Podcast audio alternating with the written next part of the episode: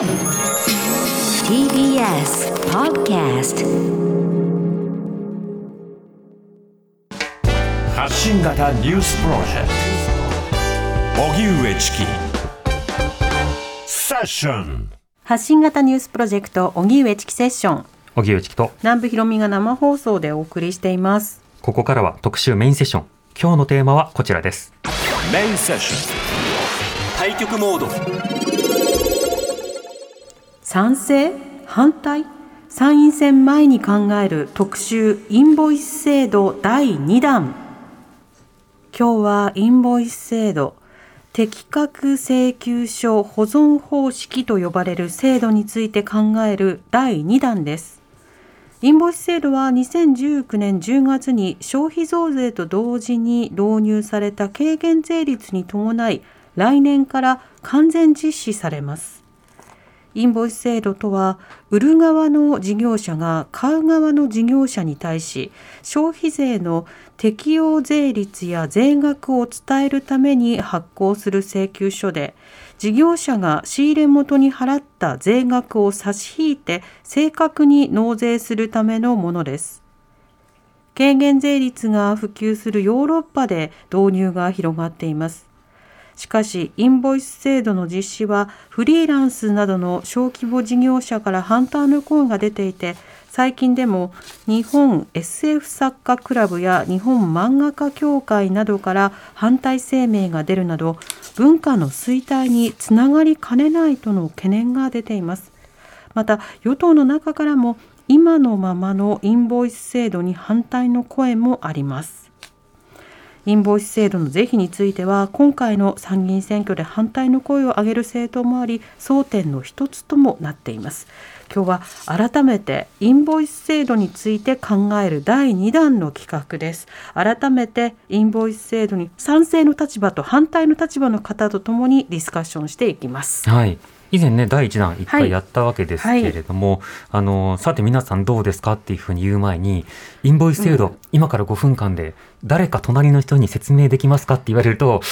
なんだっけなみたいな。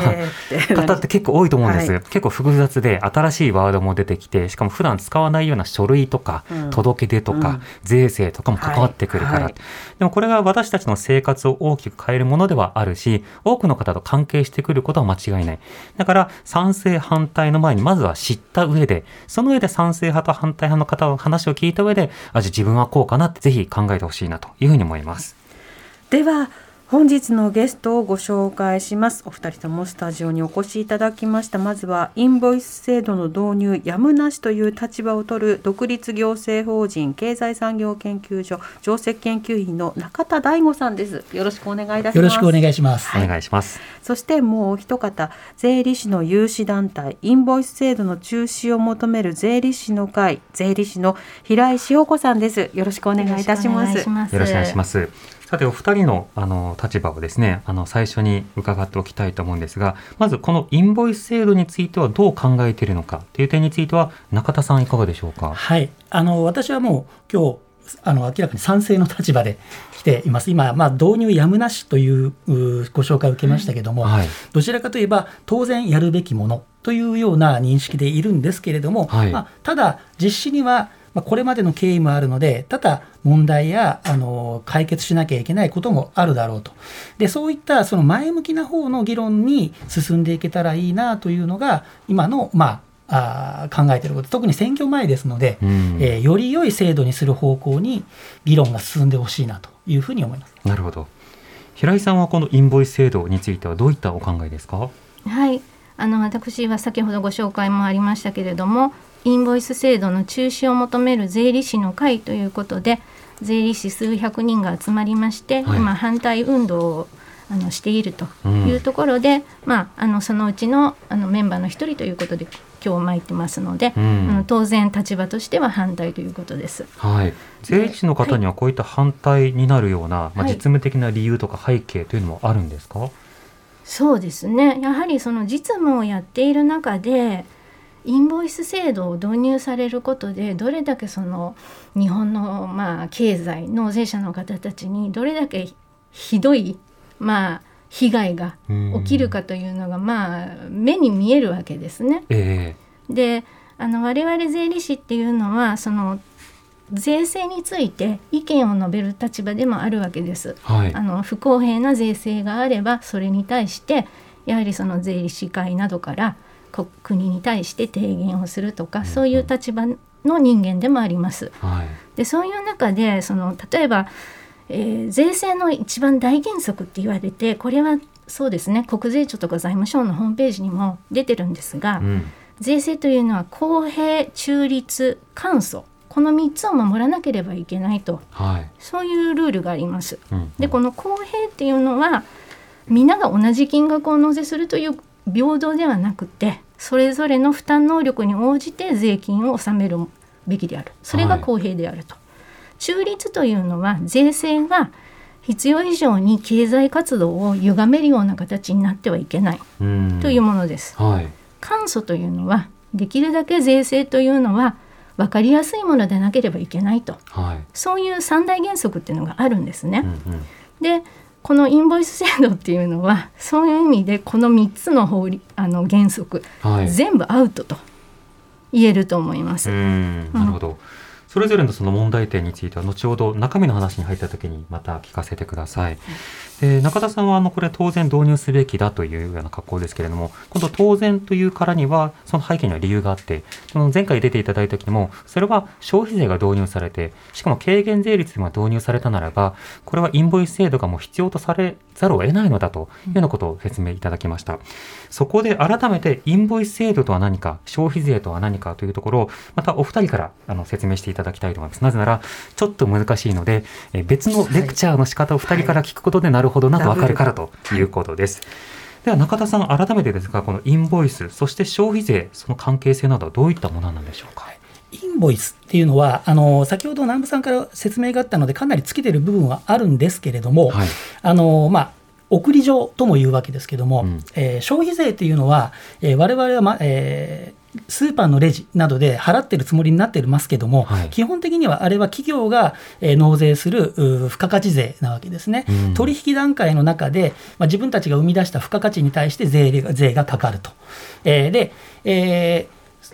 実際納税するに際して自分たちが仕入れた金額に対しての消費税は改めて払ってしまうとそれは二重課税になってしまうので、はい、それは控除した上で自分たちが生み出したものについて納税するっていうシステムになってるわけですね。でこのシステムであれば自分たちが一体いくら消費税を払ったのか、付加価値税を払ったのかっていうことをちゃんと証明しなければならないわけですね。はい、で、その証明する書類としてインボイスが機能する、送り状が機能するんですね。そのインボイスには、えー、先ほども出ましたけども、税率でいくら払ったのかっていうのがちゃんと記載されているわけです。で、そこには必ずその事業者の番号がありまして、誰に払ったものだということが証明できるようになっている、はい、えー、というシステムになってるんですね。なので、これは軽減税率がある以前にそもそも付加価値税であれば、えー、本来なければならないものなんですね。うんうんはい、なんだけれども、日本は、まあ、それまで、えー、消費税を導入して以降ですね、1989年に導入して以降、えー、基本的に事務的な負担が大きい、現段階では、えー、いきなり障壁が、えー、ハードルが高いだろうということで、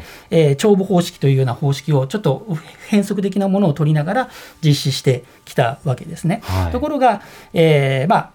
段階的に、えー、いろんな日本型インボイスっていう言い方もあるんですけども、請求書を今は保存している、今ビジネスやられている方であれば、事業者の方、皆さん請求書を保存していると思うんですけども、うん、そういったものを段階的に踏みながら、ようやくインボイスの手前まで来たところで、軽減税率が、えー、最後のトリガーになったというんでしょうかね、はい、もうこれ以上、えー、もう待つことはできない。あともう一つ理由としては、まあ、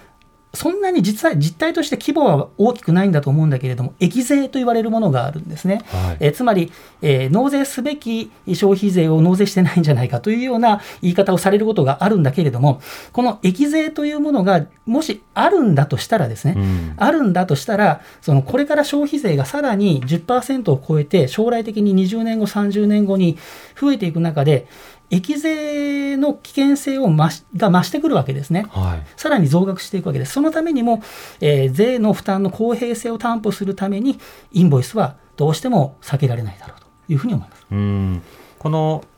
インボイスの前に消費税というものの仕組み、私たちはね、お金を払って物を買うときに、あ、100円だから110円かとか計算して払ってますよね。ところがあれは実際私たちが払ってるのではなくて、ある意味の価格転嫁というか、表示価格がそうなだけで、実際は企業がまあ納める税金なのだと。結構その誤解されやすい制度ではあるというわけですね。そうすると1000円の商品を売ったときには10%なら100円を企業が納めなくてはいけないかというと、そうではない。なぜならその1000円の商品を売る前に、あの、様々な仕入れを行っていて、その仕入れの際にももうすでに消費税を払っているから、ということは、払っ買うと仕入れるときに納税、そして売れたときに納税しちゃうと二重納税になっちゃうわけですね。そうならないようにその差額を計算する必要がある。その差額を把握するためには、それぞれの取引の金額を記したような、まあ、請求書というか、書類が必要となってくるわけですね。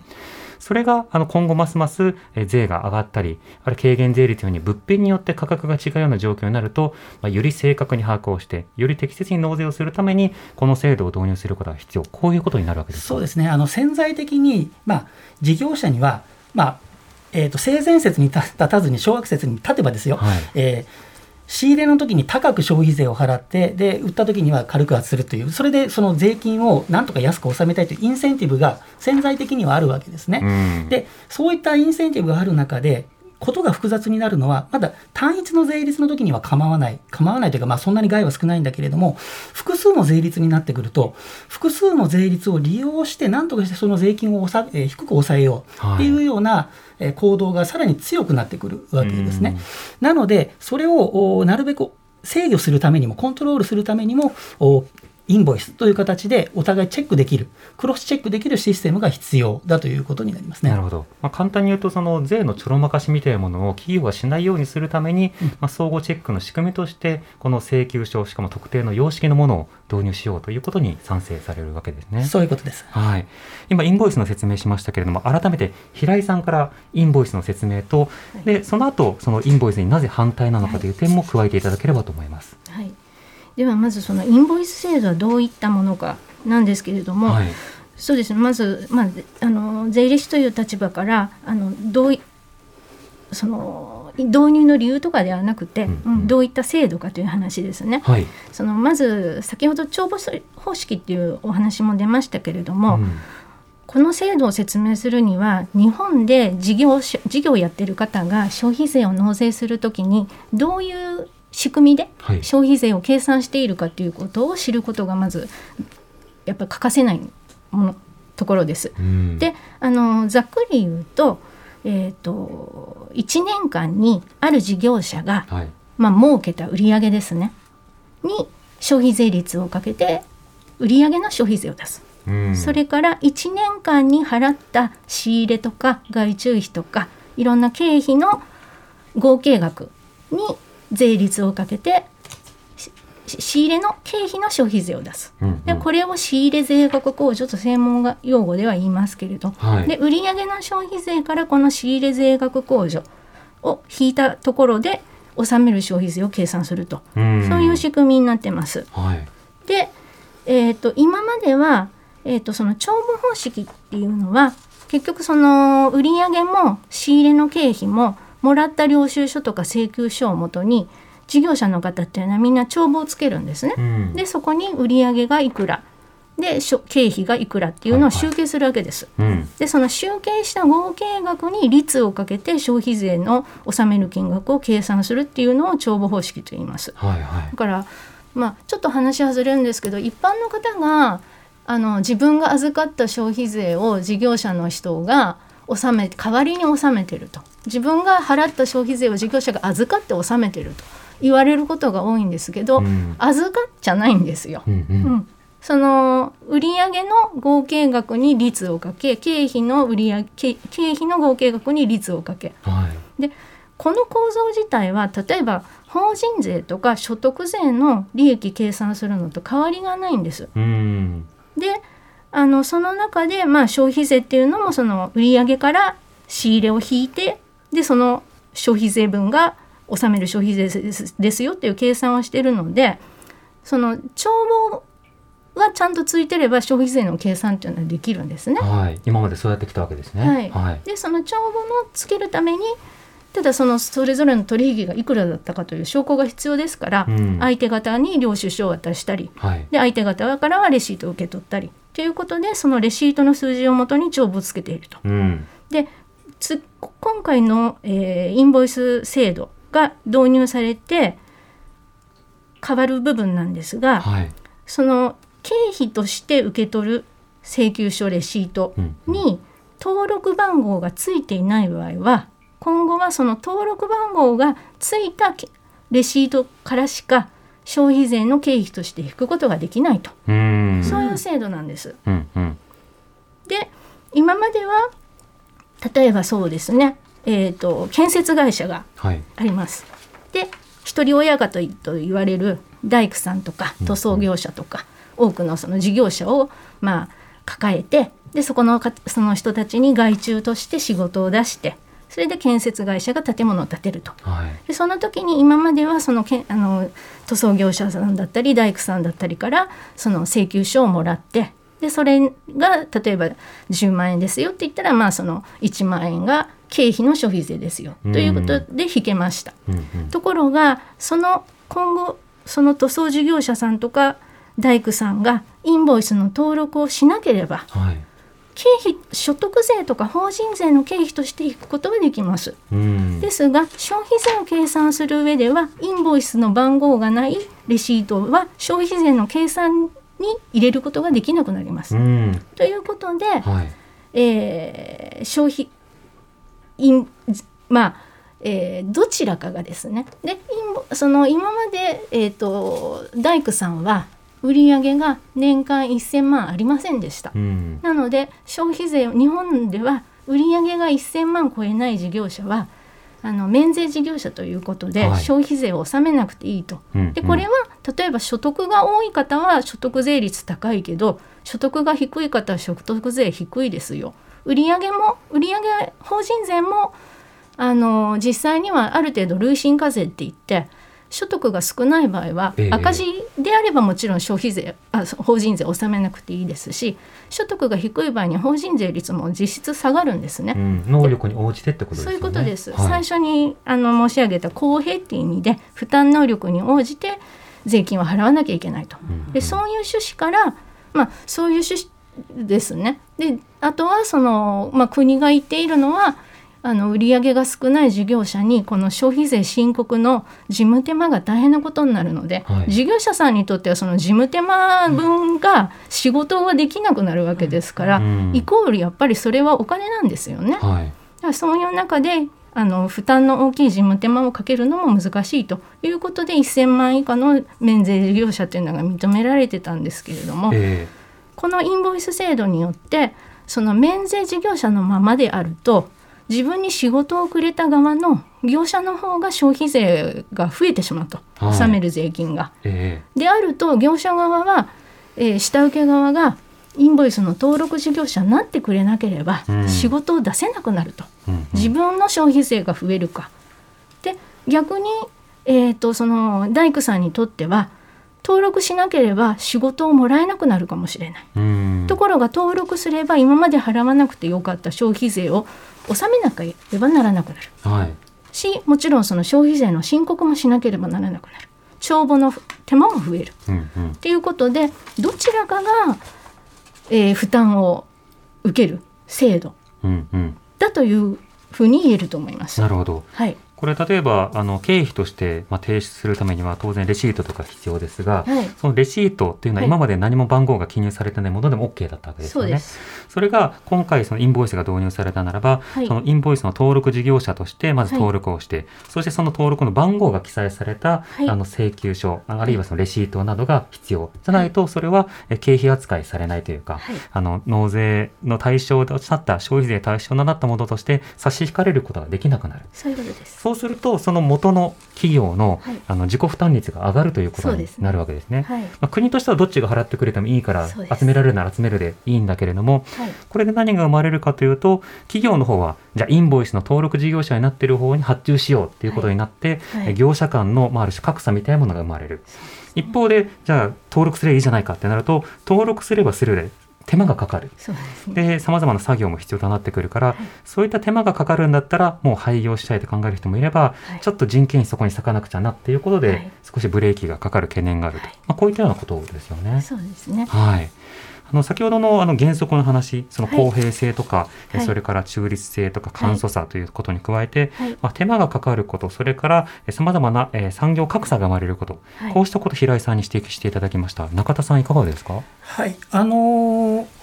えーとですね、おおむねその制度の説明として私もまあそういう面はあるとそういう面というかまあ基本的に同じ見解の部分が多いんですけども、はい、えー、公平性という面で見ると少し考えなきゃいけない面があるのかなと思うんですね。はい、つまり今の状、えー、今の制度ではですね免税事業者のから仕入れたものに関しても、基本的にその仕入れた側は、その消費税分を控除できることになってるわけですね。つまり、誰も納めていない消費税なんだけれども、付加価値税なんだけれども、それを控除できてしまうシステムっていうのは、これは税の負担の公平性としては、あまり望ましいものではないはずだというふうに考えなきゃいけないと思うんですね。はい、とすると、これはやはり消費税の仕組みとしては、あ税の負担の公平性を考える意味では、えーやはりインボイスを使って、えー、しっかりと税率税を計算するということが大事だし、で、あのー、先ほどのえー、帳簿方式のお話がありましたけども、あれ割戻し計算という割戻し方式っていう言い方もあるんですけども、帳簿から一斉にこう、事後的に計算するっていうやり方もあるんだけれども、複数税率が入ってしまうとそれができない。だとすると、それはやはりもうとあの取引ごとの積算をしていって積み、積み重ねで計算するしかないわけですね。はい、えー、その積み重ねをする、そのそれを clarify する、えー、つまり証明する方式はどうしても税の透明性を考えると必要なものだというふうに思います。うんまあ、加えてこれは前回のおさらいでもありますけれども、その様々な手間、コストが増えるじゃないかという指摘については、中田さんの場合だと、まあ、の消費税導入の段階は確かに IT も進んでなかったから、様々な手間は大変だった。でも今はいろいろな手間というものを解消する手段が出てきたから、やるならば今のようなタイミングなのではないかという話もなさってましたよね。はいただあのその手間というものが個人事業主と人を雇える大きな企業中小などとの違いであるとかその影響というのもまたまた変わってくる。このあたりについては5時台にそれぞれの方にお話を伺っていきたいと思います。まもなく5時になります。TBS ラディオ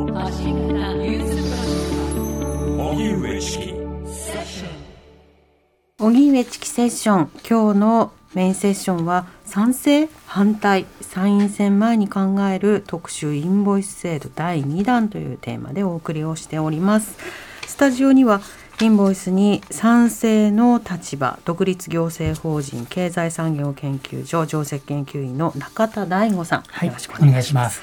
インボイスに反対の立場税理士の有志団体インボイス制度の中止を求める税理士の会税理士の平井志保子さんお迎えしています。お願いいたします。お願いいたします。引き続き。さて、4時台はインボイス制度とはそもそも何なのかということをお話を伺いました。はい、そして今の消費税の仕組みの中ではインボイス制度がないと、ある意味そのまあ税の公平性と言われる、まあ本当は支払うべき税というものを企業は出さないというようなことも遅れてしまうじゃないか。あるいは正確に把握できないじゃないか。だから必要なんだよという中田さんの説明と、一方でそのインボイス制度を導入すると本当にいろんなところに影響が出てくるから、負担も大きいし、場合によっては経営活動などにマイナスの影響が出てくるじゃないか。ということを平井さんに説明をしていただきました。まあ、インボイス制度のその複雑なところは、これにさらに消費税そもそもの賛成反対や、軽減税率そもそもの賛成反対、軽減税率という名の消費税8%据え置き法についての賛成反対なども絡んでくるので、それぞれどうなのかというような点はあったりします。あったりしますが、じゃあこのインボイス制度というのはこのままいくと実施されるということになるので、その論点について考えていきたいと思います。さて、平井さんに先ほども少し伺いましたけれども、はい、このインボイス制度のその反対ということなんですけれども、はい、これ、いろんなところに手間がかかってくるじゃないかということもありましたね。はい、でそれは本当に税理士の方税理士としていろいろな現場でいろんな企業の方や個人事業主の方の相談を受けているからだと思うんですが、はい、具体的にどんな方がどれぐらいの影響を受けるのか、これはどうでしょうか？はい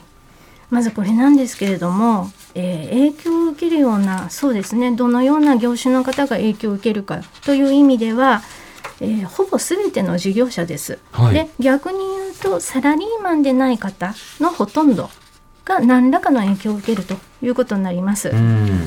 であの我々は反対している理由の一つとしてその税制のあの理解理解というか、まあ、こういう制度があるよということすら今知られていないと。はい、でその中でその影響を受ける人っていうのは、まあ、事業者自営業とか経営者って自覚がある人以外にも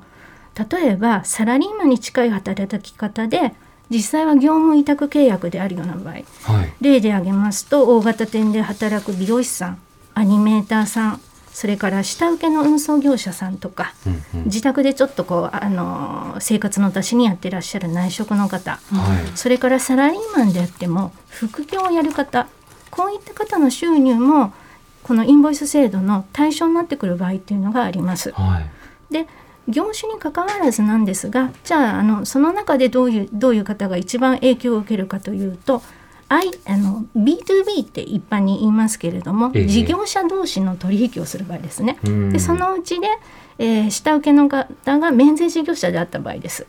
であの先ほど申し上げたようにインボイス制度というのは、えーと、実質的に、まあ、あの消費税率を上げない増税になるんですけれども、はい、この増、えー、今まで納めてなくてよかった消費税を元請け側が納めるか事業者側あの下請け側が納めるかどちらかが納めなければいけなくなるという意味で一番あの負担が大きいのは今申し上げたようなパターンの方です。なるほど。でそれ以外の方はじゃあそんなに心配しなくていいかと言いますとまずあのあまあほぼ心配しなくていいかというのは100%取引相手が個人の消費者である場合ですね。いるんですかその人？そうですね。ほとんどいないと思いますけれども。考えてみたんですよ。例えば仕入れがあまりない方マッサージする方仕入れないかな、まあ、消費者相手にするし。あでもいろんなクリーニング屋さんとか、はい、そのいろいろなベッド買ったりとかそ、ねはい、そこの B っていう B のやり取りが発生しますよね。必ずそういう事業ではあると思います。手芸とかで売っているような方も、はい、でも仕入れでそうです、ね、ありますよね。だから想定されるのは例えばですけど、まあ、駄菓子屋さん。でお子さんにちょっとお菓子を売ってらっしゃるような町の駄菓子屋さんであるとか、はいはい、あとはこうインターネットでちょっと手作りの小物を販売しているような方とかだともしかするとあの事業者相手の取引っていうのはないかもしれません、はい、ただあのおっしゃる通りで100%ってことはまあ考えられないんです。拾ったゴミをリメイクして売ってますとかだったらこれはまあ 100%かなって感じですね。ただもしかしたらそれをどこかのショップの方がね店のインテリアにしようと思って買うかもしれない、はい、そうなれば領収書くださいってことになるわけです。そっかそっか。でその領収書にインボイスが載ってなければ買った側は今後消費税の経費として引くことができないと。仕入れ税が控除できないと。と例えば町の小さな喫茶店でもあのちょっとこじゃれたところで取引相手をと打ち合わせをしようと、コーヒー飲んで。っていう場合でもそのあの喫茶店が、えー、インボイスの登録事業者でなければ、はい、そこからレシートをもらっても所得税や法人税の経費にはできますが消費税の計算では引くことができないということになります。なるほど。なのでそうなるとそういったほとんど95%は個人消費者が相手なんだけれども時々レシートくださいと言われるような事業者さんっていうのは今後登録しないでもうあの事業者の方にはうちはインボイス出せませんとお断りする。お仕事を受けできませんとお断りする。もしくは登録をしてただ登録をするとその個人の消費者に売った分も含めて消費税はかかり申告しなければ納税しなければいけませんので、はい、それで新たに発生する消費税の負担とどっちが損になるかを比較して今後の方針を決めなければならない。なるほど、はい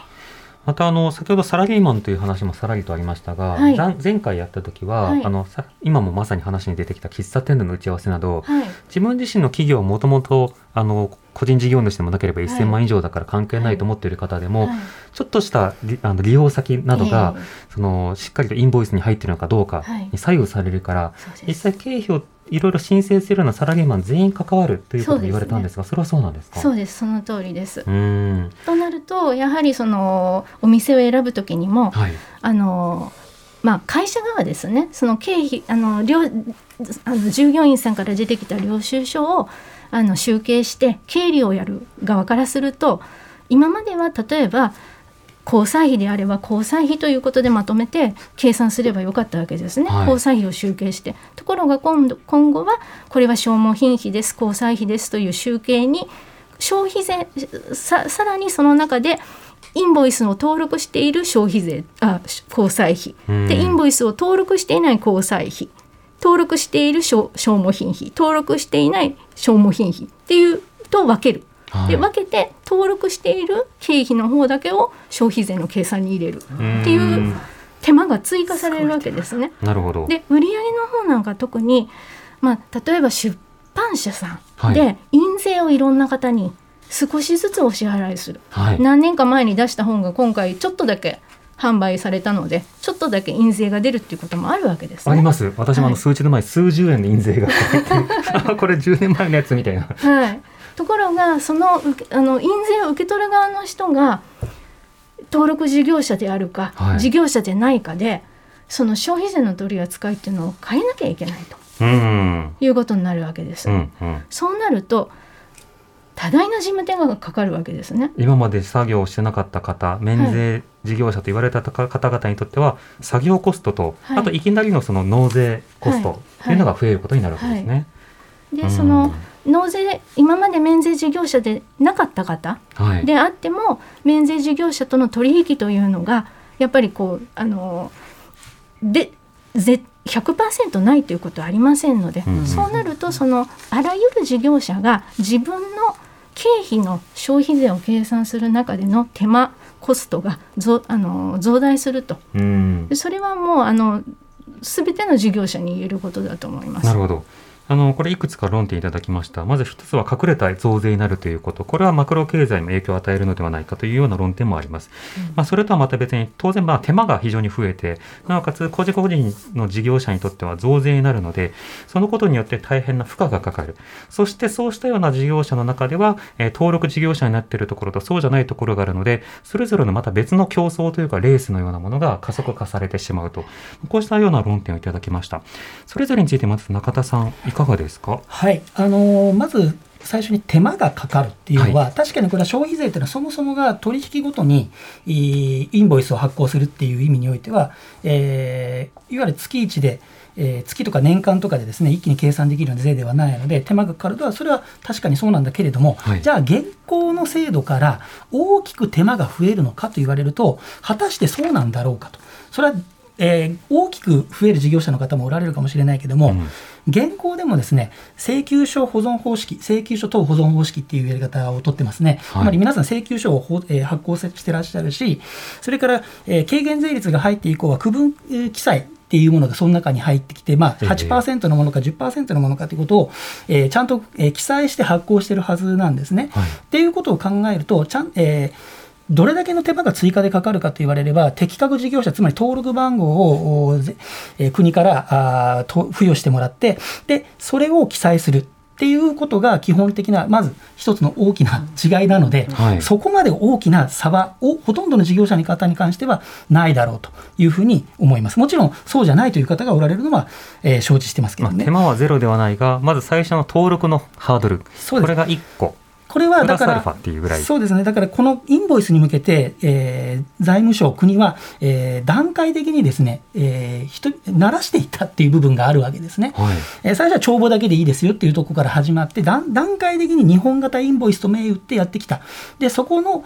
前前振りがあった上での今回のインボイスなんだということを、まず考えてほしいということですね。なるほどそれから、これ増税じゃないかっていうことは、これ結構あの、えー、このインボイス、の問題、それからこれにプラス免税業者の問題ですね、ここを合わせて考えなきゃいけないだと思うんです。はい、で、えーここで問題になるのは免税業者の方にですね、今まで仕入れ費、その委託費とかをこう消費税払ってたわけですね。ところが、その消費税込み込みでその事業が成り立つようなギリギリのところしか払ってない。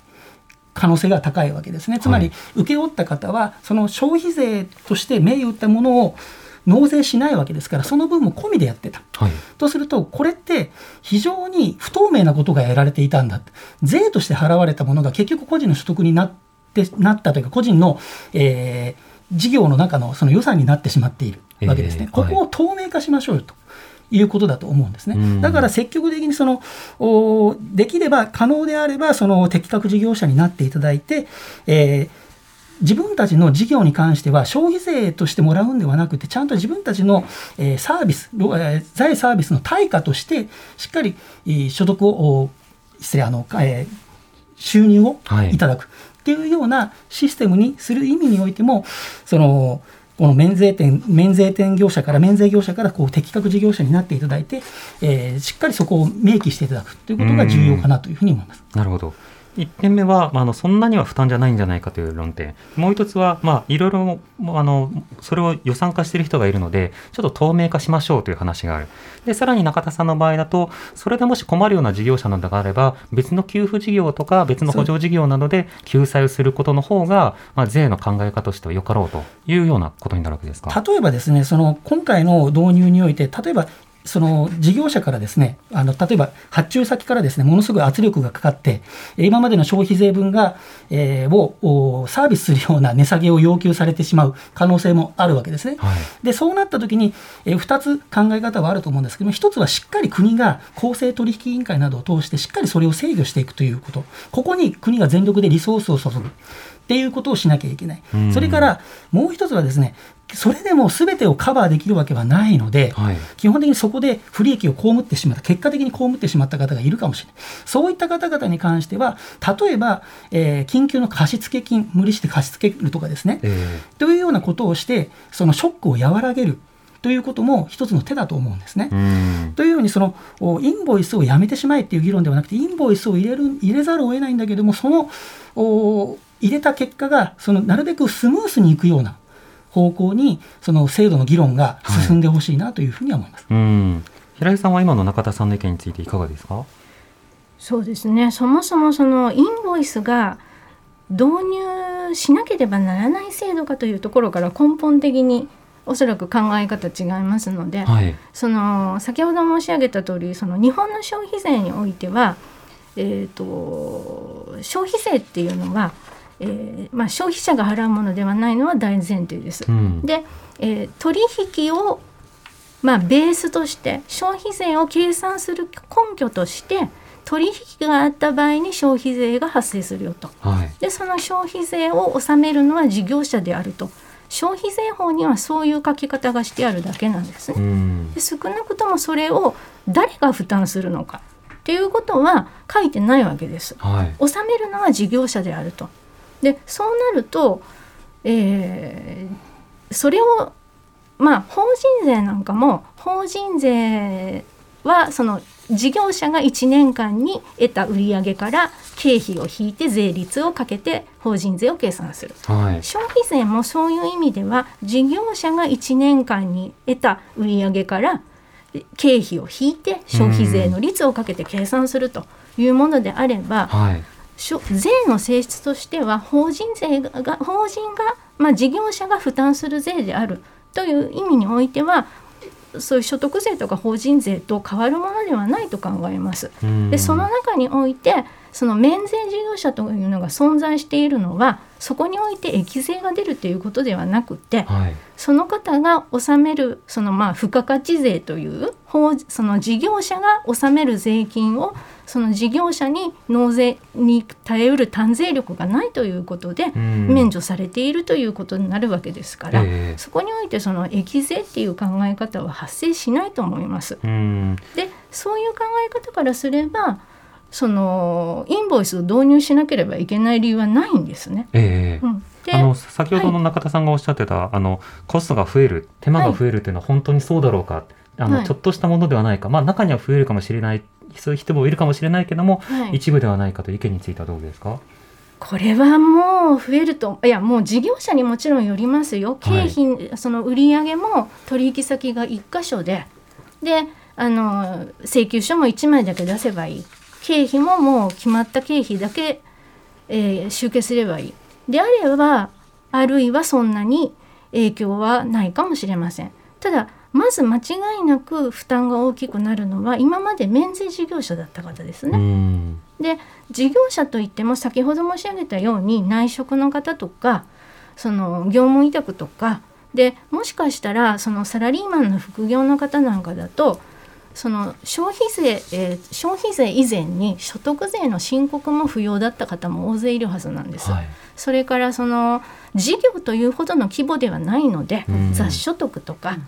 ちょっと例えば原稿料だけサラリーマンの方がたまたま原稿料もらいました。講演料もらいましたっていう場合ですね、うんうん、その場合なんかは雑所得っていう形で申告するのでそうあの帳簿つけたりとかそういう手間も事実上なかった方も含まれるわけです今回、えー、そうすると消費税インボイス制度のために今まで必要のなかった事務手間というのがゼロから増えるわけです。そういう方にとっては影響が小さいとはとても言えないと思います。なるほど。で大、はい、取引先が多い大企業にとって大きな企業にとってはその多大な取引先がが一つ一つがインボイス登録事業者なのか登録事業者でないのかを全部区分して帳面付けをしなければならないと。今結構声を上げてらっしゃる方は今まで免税の方が多かった事業者、はい、まあ、要はフリーランスの方が多かったような事業業態が一気に声を上げているというのは今言った背景があるからという説明でした。リスナーの方からメールいただいております。はいご紹介します。ラジオネーム沼上さんからいただいたメールです。ありがとうございます先日日本漫画家協会に続く形で日本アニメーター演出協会ジャニカからインボイスについての声明が出されました。日本のアニメ業界はほとんどの人たちが個人事業主として働いておりインボイスはアニメ業界全体の問題でもあります。しかしインボイスについての説明が出されたと同時に声明が出されたと同時に参議院選挙に関して特定の候補者への投票を会員またアニメファンの人々に勧める内容が掲載されました自分もアニメ業界の片隅で仕事をしている人間でジャニカの無料正会員でもありますが会員に対して事前に何の主張や説明もなかった上で団体として特定の候補者を推薦しようとする姿勢に大変な危機感を感じていますと。はい後半はまあ選挙の話ですけども、前半としてはそのアニメ業界の話ですね。うんはい、もう一つ。えっ、ー、とですね。ラジオネーム四谷レモンさんからのメールありがとうございます。私は消費税制度にもインボイス制度にも賛成です。理由は今後何十年も社会保障の必要な人が急激に増え続けることは確実で日本の社会保障のレベルを維持向上させるには大企業への法人税率や富裕層への所得税率を上げたり国債を発行し続けるだけでは不足しどうしても消費税のような財源が必要だと考えるから。2インボイス制度はそもそも消費税制消費税制度を仕組みとして安定させるために必要だと考えるから。3私は以前7年半消費税もインボイスも導入されているイタリアで仕事をしながら生活したことがあり全く不都合を感じなかったから。ということで、うん、反対論に対し疑問なこと。1アメリカを除く OECD 加盟国すべてやその他の多くの国々は消費税とインボイス制度を導入しているのに日本ではダメだという理由が説明されていないなどです。と。いただきました。はい。それぞれのメールの論点少しずつ伺いましょう。まず平井さん、あの他の国がやってるのなぜ日本ではダメなのか説明されてないじゃないかという指摘がありました。この点なぜ日本で導入すると不都合が大きいのか、諸外国と違う点ここはどうでしょうか？そうですねその今のお話ですと消費税そのものが必要かどうかというよりは税制全体の話ですね。はい、法人税とか所得税不動、まあ、資産課税えー、そのあらゆる税制の中で消費税というのが必要かどうかという話になると思います。でこれはまたその財政の話になりますから、えー、今回そのインボイス制度に絡んであのそこの話になってしまうともうキリがないと思うんですけれど、ただまあ、今のあのお話で一点一点私がむしろ気になるのはアメリカっていうのは消費このあのヨーロッパ型の付加価値税と言われる消費日本では消費税と言われてますけど、はい、この消費税っていうのはアメリカは採用してないわけです。それにもかかわらずアメリカがじゃあ財政的にあの困っているとかそういう話は聞かないんですよね。はい、だからそのヨーロッパがいろ,、まあ、いろんな国が導入している理由っていうのはそれはそれであるんですけどあると思うんですけれども。えーあの必ず入れなければいけないみんなが入れているから入れなければいけないというのはまあ、むしろ思考放棄ではないかと。でそのそうですねイタリアで困らなかったっていう話もそうですけれども、あのじゃあ社会その、えー、それによってその国が集めた財源がどのように使われているかっていうのも国によって全然違うわけですね。なるとその国で仕方は考えるが、うん、日本だと逆にインボイスなくてもこれまでも困らなかったから、はい、このままでいいじゃないかということになるわけですね。すね。最後中田さん1分しかないんですけれども、先ほどアニメ業界の方からメールいただきました、うん、いろんなフリーランスの方が多いような業態だと影響を受けるじゃないか。特にまた今のタイミングで導入すると事実上の増税になるといろいろマイナスもある、うん、こういった声はどうでしょうか？そこをですねさせないための介入がやっぱり先ほど申しましたけども必要だろうというふうに思うんですね。はい。うん、であのどうしてもその予算を抑えなきゃいけないということでアニメーターの方であったり委託事業者の方が一人親方の方々がずっと押さえつけられる状況があるわけですけどもしっかりこのタイミングこの制度を機にですねしっかり正当な対価を請求するというようなことが日本の文化として根付くということが重要かなというふうに思います。うんそのためにはまあいろんな制度あの相談体制それから組合あるいはさまざまな賃上げとか、うん、そうしたのもろもろとセットでインボイスを議論してそのことによってより健全なインボイスが可能かどうかそこも議論してほしいというのが中田さんのご意見ということですね。そうですね経過措置もありますのでその間になんとか、ね、皆さん考えていただければなと思います。